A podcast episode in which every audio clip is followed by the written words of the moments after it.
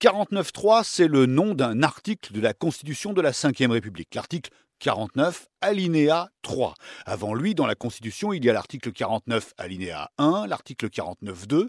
En fait, l'ensemble de l'article 49 concerne l'engagement de la responsabilité du gouvernement devant l'Assemblée nationale. Alors que dit précisément l'article 49.3. Il dit ceci Après délibération du Conseil des ministres, le Premier ministre engage la responsabilité de son gouvernement devant l'Assemblée sur un texte, un projet de loi. Et ce texte, eh bien, il est adopté sans vote, sans amendement, sauf si une motion de censure est déposée dans les 24 heures et ensuite votée par l'Assemblée. La motion de censure, c'est la possibilité pour les députés de renverser le gouvernement, de le censurer. Pour déposer cette motion, il faut recueillir la signature d'un dixième des députés en l'occurrence 58, et ensuite, une fois déposée, la motion de censure doit réunir les voix de la majorité absolue des députés, au moins 289 voix, pour être adoptée. Si c'est le cas, le gouvernement doit démissionner.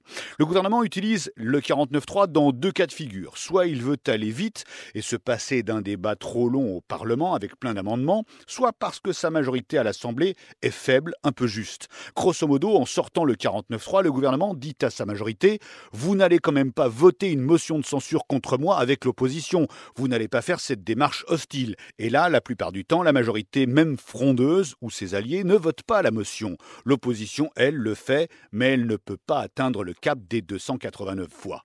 Le 49.3 a été utilisé une fois depuis 10 ans, c'était pour la loi Macron en 2015. Sous Nicolas Sarkozy, aucune utilisation. En revanche, grosse utilisation quand Michel Rocard était Premier ministre entre 1988 et 1991, car la majorité présidentielle n'était que relative à l'Assemblée. Ric-rac, il fallait donc négocier en permanence avec les centristes. Jacques Chirac, Premier ministre entre 1986 et 1988, l'avait aussi utilisé. Lui, il avait une majorité nette, mais il voulait aller vite, notamment sur le projet de loi de privatisation d'entreprises publiques.